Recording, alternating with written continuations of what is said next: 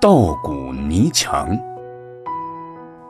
有一个人到朋友家去做客，见到他家的墙壁很光滑又很干净，就问道：“你这墙是用什么粉刷的？这么光滑美观？”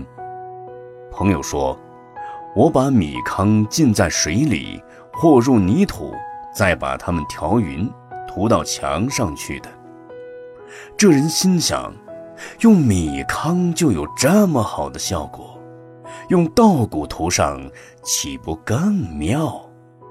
回到家，就用稻谷和泥来粉刷墙壁，结果不但浪费了许多谷子，反而使墙壁凹凸不平，还裂了许多缝儿。误解佛法的义理，或自作聪明，修行不依佛法，往往会弄出毛病。比如有人听了圣人说法，将修行种种善业，到命中的时候就可以升到天上去，得到解脱。